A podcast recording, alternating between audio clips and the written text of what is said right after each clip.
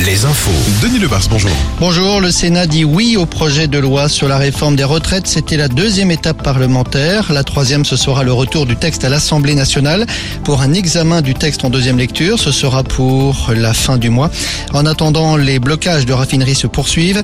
La situation est encore loin d'être compromise en termes de distribution, mais de plus en plus de stations-service sont à sec, au moins pour un carburant. On en compte sept, par exemple, dans l'agglo de Nantes, une dizaine dans celle du Et une euh, dizaine dans celle de Tours. L'Indre-et-Loire et la Sarthe figurent d'ailleurs parmi les départements les plus touchés par les pénuries actuellement.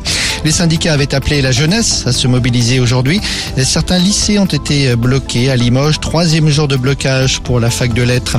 L'ancienne directrice de la folle journée devant le tribunal de Nantes aujourd'hui, Joël Kérivin, est soupçonnée d'abus de biens sociaux, abus de confiance et détournement de fonds publics.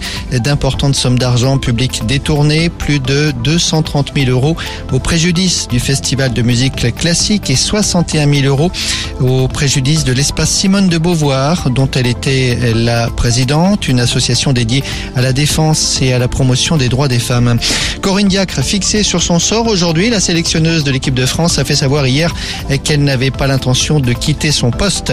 À Angers, le SCO, intéressé par plusieurs entraîneurs pour succéder à Abdel Boisama, citons notamment Jean-Marc Furlan, qui était l'entraîneur d'Auxerre jusqu'en octobre dernier et qui a dirigé aussi les équipes de Brest et Nantes. Les pompiers mobilisés hier après-midi en Loire-Atlantique et dans le Maine-et-Loire ont mobilisé en raison des orages qui se sont abattus sur ces deux départements et qui ont provoqué de fortes rafales. Les sapeurs-pompiers ont enregistré au total près d'une centaine d'interventions, notamment sur l'agglomération nantaise. Alouette, la météo.